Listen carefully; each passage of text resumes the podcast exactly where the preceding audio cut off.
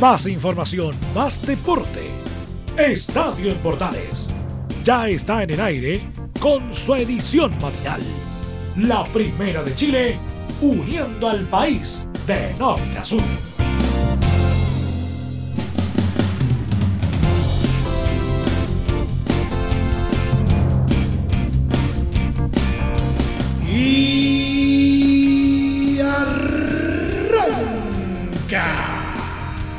Señoras y señores, muy buenos días. Bienvenidos una vez más. Finalmente se confirma el regreso del fútbol chileno. ¿Cómo se realizará? ¿En qué fechas? ¿Quiénes juegan?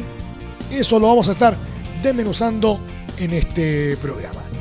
También le vamos a contar acerca de la nómina de la Roja para enfrentar a Perú el próximo 19 de noviembre y hay algunas cosas que podrían repetirse en términos de nombres convocados. Vamos a estar hablando de ello.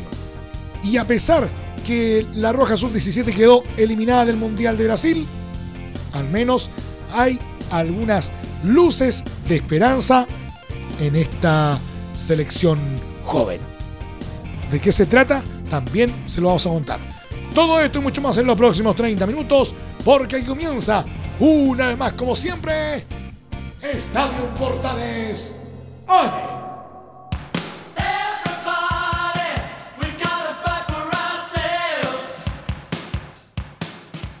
Desde el máster central de la Primera de Chile, uniendo al país de norte a sur por todas nuestras señales, les saluda Emilio Freixas. Y como siempre, un placer acompañarles en este horario.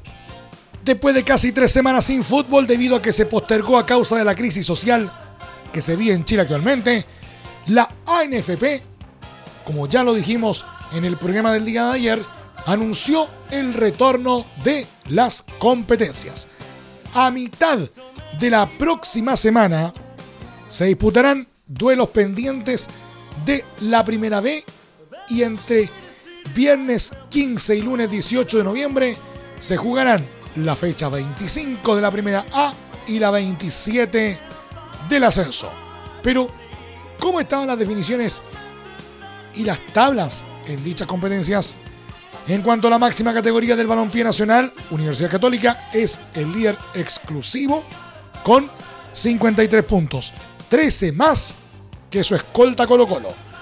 Recordemos que los cruzados pueden ser campeones si vencen al cacique y si Palestino no derrota a Unión Española. En la parte baja, Deportes Iquique y Universidad de Concepción están en zona de descenso. Pero Universidad de Chile sigue muy cerca de los puestos de peligro.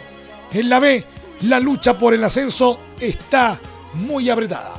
Santiago Wanderers es líder con 46 puntos, pero de cerca le siguen Deportes La Serena con 43 y Ñublense con 42. Valdivia es último con 19 unidades.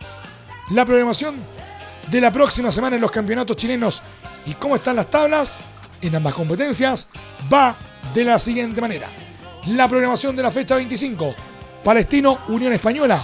Viernes 15 de noviembre 16 horas. Audax Italiano Cobresal. También el 15 de noviembre pero a las 18.30 horas. El sábado 16, Curicó Unido versus Deportes Fagasta. Desde las 12.30 horas, Universidad de Chile Everton desde las 15 horas. Universidad de Concepción versus La Calera desde las 17.30. En tanto, el domingo 17 se juegan los siguientes partidos.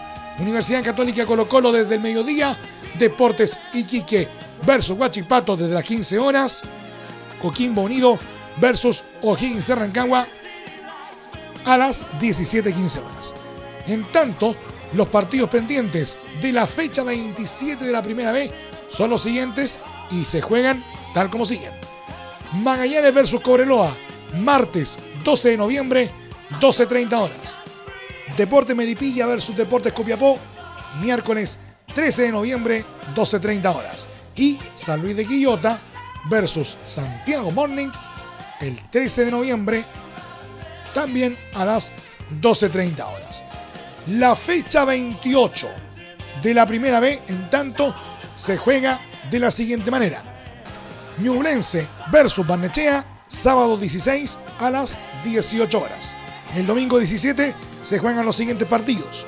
Deportes Temuco versus Unión San Felipe a las 12.30. Santiago Wanderers versus San Luis de Quillota a las 15 horas. Cobreloa versus Deportes Santa Cruz a las 17 horas. Santiago Morning versus Rangers a las 18 horas.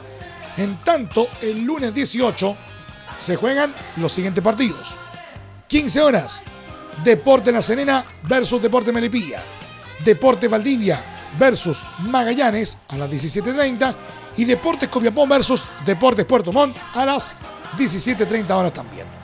La tabla de posiciones de la primera A la encabeza Universidad Católica con 53 puntos, segundo Colo Colo con 40, tercero Palestino 38, cuarto Unión La Calera con 36, quinto Coquimbo Unido con 34, sexto Huachipato 34, séptimo Audax Italiano también con 34, octavo O'Higgins de Rancagua con 34, noveno Unión Española con 34 puntos, décimo Cobresal con 31, décimo Everton de Viña del Mar con 29, duodécimo Deportes Santofagasta 27, décimo tercero Curicó Unido con 26, décimo cuarto Universidad de Chile con 24 puntos, décimo quinto Deportes Iquique con 24 y colista del torneo Universidad de Concepción con solo 23 unidades.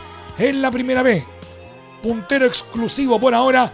Santiago Wanderers con 46 puntos, segundo La Serena con 43, tercero Ñublense de Chillán con 42, cuarto Barnechea con 40, quinto Cobreloa con 39, sexto Deportes Melipilla 39 puntos, cerrando la zona de Lilla.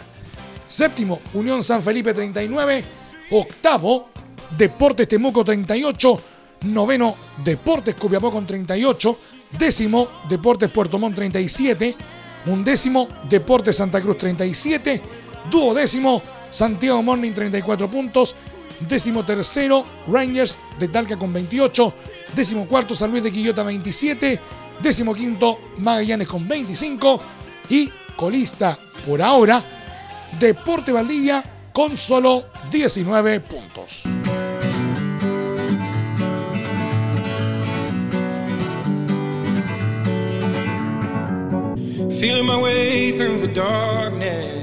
La selección chilena dirigida por Reinaldo Rueda ya tiene nómina confirmada para el amistoso FIFA que tendrá contra Perú en Lima el próximo 19 de noviembre.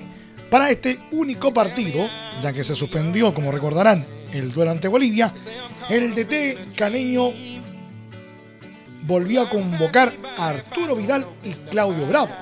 Además, del resto de los históricos como Gary Medel, Mauricio Isla y Charles Aranquis. Aparte de los históricos y los jugadores que Rueda acostumbra nominar, para este encuentro hay algunas sorpresas como Lorenzo Reyes y Luis Felipe Gallegos. En tanto, en esta convocatoria no hay jugadores del fútbol local y además marca el retorno de Nicolás Castillo, quien estuvo lesionado por algunos meses. La nómina completa la conforman Gabriel Arias de Racing de Argentina y Claudio Bravo del Manchester City de Inglaterra en el arco. En la defensa, Mico Albornoz del Hannover 96 de Alemania, Mauricio Isla del Fenerbahce de Turquía, Guillermo Maripán del AS Mónaco de Francia, Gary Medel del Boloña de Italia, Sebastián Vegas del Monarcas Morelia de México, Francisco Sierra Alta del Udinese de Italia. Los volantes, Charles Arangui del Bayer Leverkusen de Alemania, Claudio Baeza del Necaxa de México, Esteban Pamés del Al Sports Club de Emiratos Árabes Unidos, Eric Pulgar de la Fiorentina de Italia, Lorenzo Reyes del Atlas de México, Diego Valdés del Santos Laguna de México y Arturo Vidal del Barcelona de España.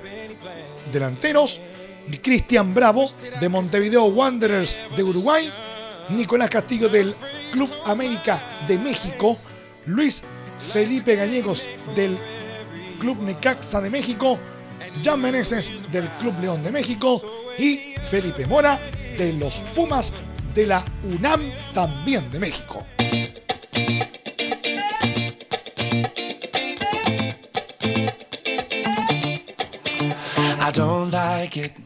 El miércoles la Roja Sub-17 se despidió del Mundial en octavos de final.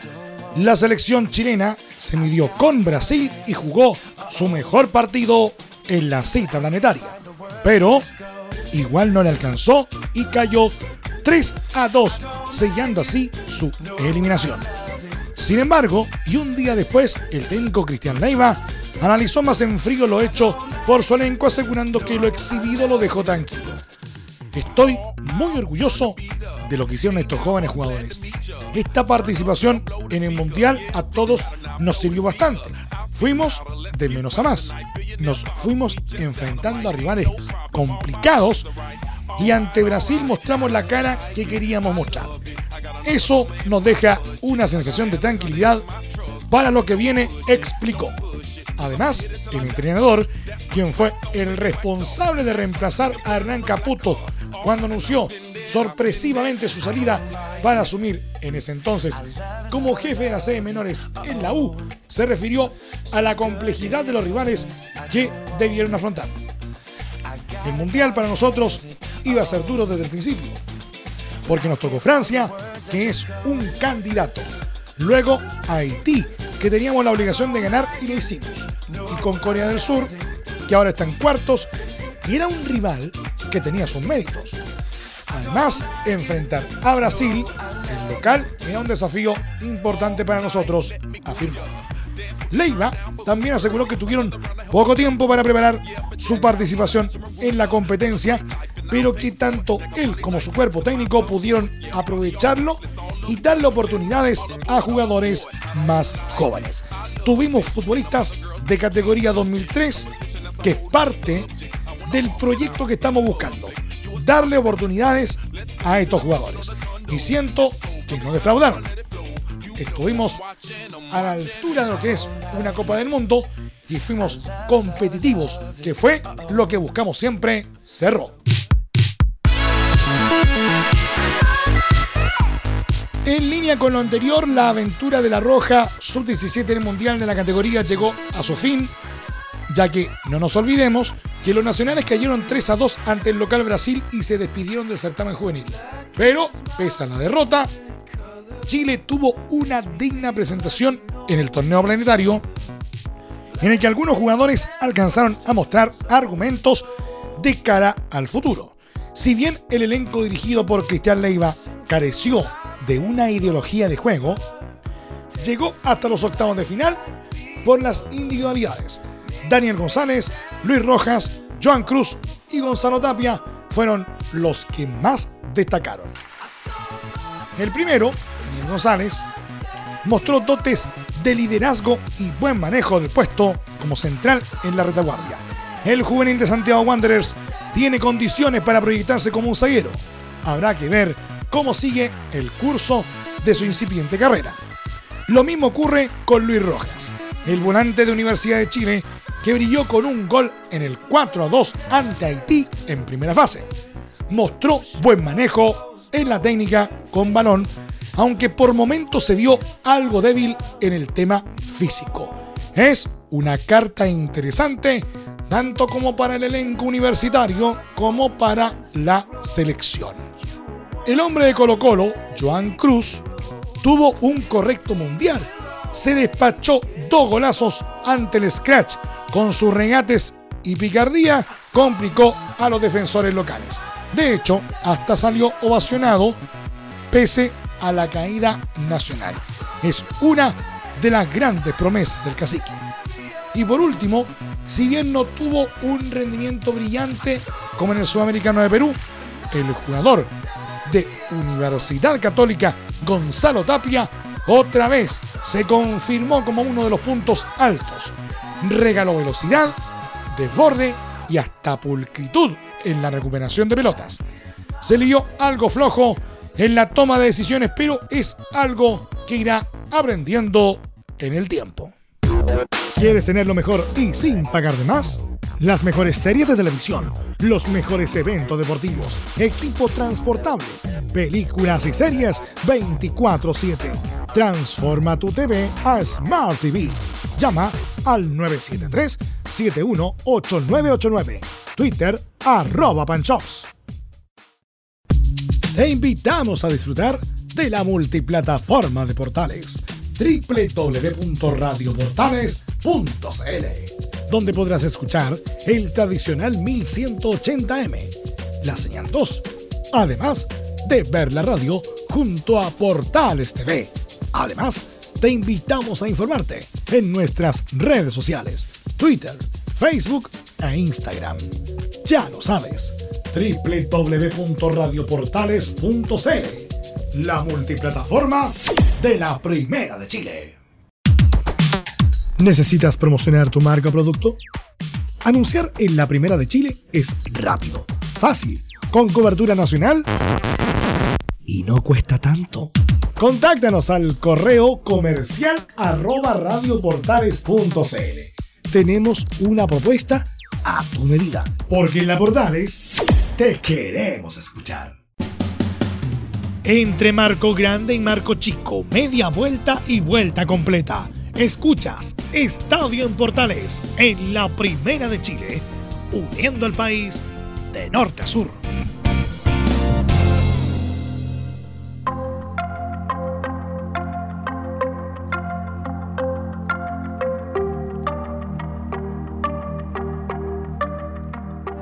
Manuel Pellegrini se refirió al estallido político-social que afecta a nuestro país. El ingeniero, que había rechazado hablar de la situación con la prensa inglesa, concedió una entrevista a la radio Mitre de Argentina, donde expresó su preocupación por las manifestaciones a lo largo de Chile.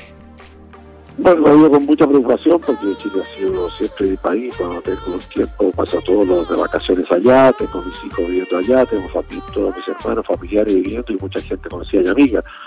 Así que la verdad es que ha sido lamentable todo lo que ha sucedido, sobre todo las consecuencias económicas que ha salido tanta destrucción y tanta eh, imagen negativa de un país que está en principio parecía bastante estable, pero a lo mejor con algunos problemas sociales detrás.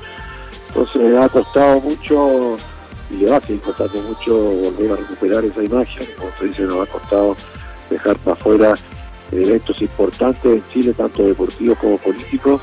Así que la verdad es que lo único que deseo es que se solucione lo antes posible con un buen, con un buen arreglo para todo el mundo. Habla, habla constantemente y permanentemente con sus hijos, con su familia para, para saber de lo que pasa en la situación. ¿Es, es a diario, imagino, el contacto en este momento para saber lo que ocurre en, en Santiago? Sí, por supuesto, no solamente por este momento que hay conflicto, yo estoy siempre a diario hablando, en contacto con mucha gente en Chile, que tengo muchas áreas en mi país que tengo mucha, mucha gente conocida. Además, el técnico chileno comentó su actual pasar en la Premier League, asegurando que vive un declive con los londinenses. Manuel Pellegrini en Estadio en Portales AM.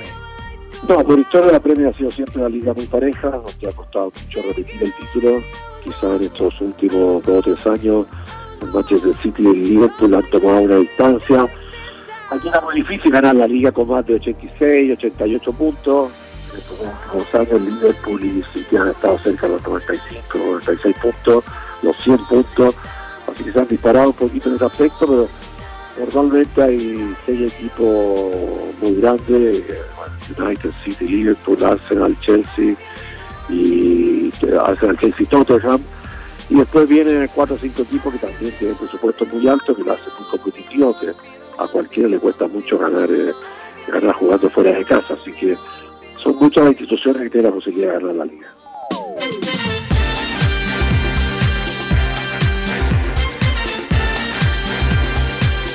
Claudio Bravo vivió una jornada para el olvido en la Champions League. El arquero chileno reapareció en el torneo después de un año y ocho meses, recibiendo un gol a los cuatro minutos de su ingreso y después se fue expulsado por una discutida jugada. la prensa inglesa destrozó al arquero chileno. Pero desde el propio Manchester City salieron a respaldar al formado en Colo Colo.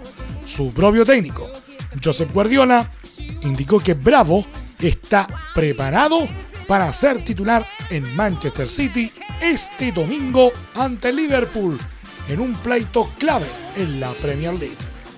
Vamos a tratar con Ederson, pero no vamos a tomar riesgos.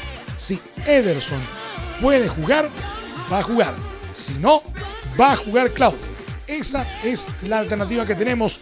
Confiamos mucho en él. Puede jugar y eso es todo, expresó el DT. En esa misma línea, agregó que él está preparado. Tiene una experiencia profesional increíble. Sobre el estado de la lesión de Ederson, Guardiola apuntó que es un problema muscular. No es grande, pero mejor evitar riesgos. Honestamente, no sé si jugará ante Liverpool. Habrá que ver finalmente qué es lo que decide el DT español de cara al compromiso que se jugará el domingo a partir de las 13.30 horas de nuestro país.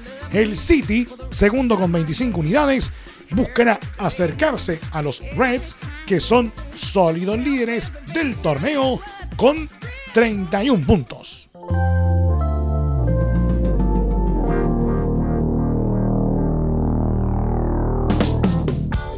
Nos vamos al Polideportivo. A poco menos de dos meses del inicio del Rally Dakar 2020 en Arabia Saudita, ya se conoce el listado preliminar de pilotos chilenos que formarán parte de la carrera motor más dura del mundo. La ASO, empresa francesa que organiza el tradicional evento, oficializó la participación de ocho competidores chilenos en una carrera que abandonó el continente sudamericano después de una década. En el listado, y como ha sido costumbre en las anteriores versiones, destaca un mayor número de motociclistas. Pablo Quintanilla de Uscuarna lidera las esperanzas chilenas sobre dos ruedas. Lo siguen en esta categoría Patricio Cabrera de Kawasaki, José Ignacio Cornejo de Honda, Enrique Guzmán, Alejandro Aros e Ismael Nieto en motos. En cuadriciclos, por el momento está asegurada la presencia de Giovanni Enrico e Italo Pedemonte. Ignacio Casale, por el momento, no se oficializa su cupo, pero el propio bicampeón de la carrera confirmó que solo faltan detalles para confirmar su participación. Casale representará al equipo Dragón Yamaha en su retorno a la categoría después de participar en UTV en 2019 sin mayor éxito. Recordemos que el santiaguino se coronó campeón del Dakar en las ediciones 2014 y 2018.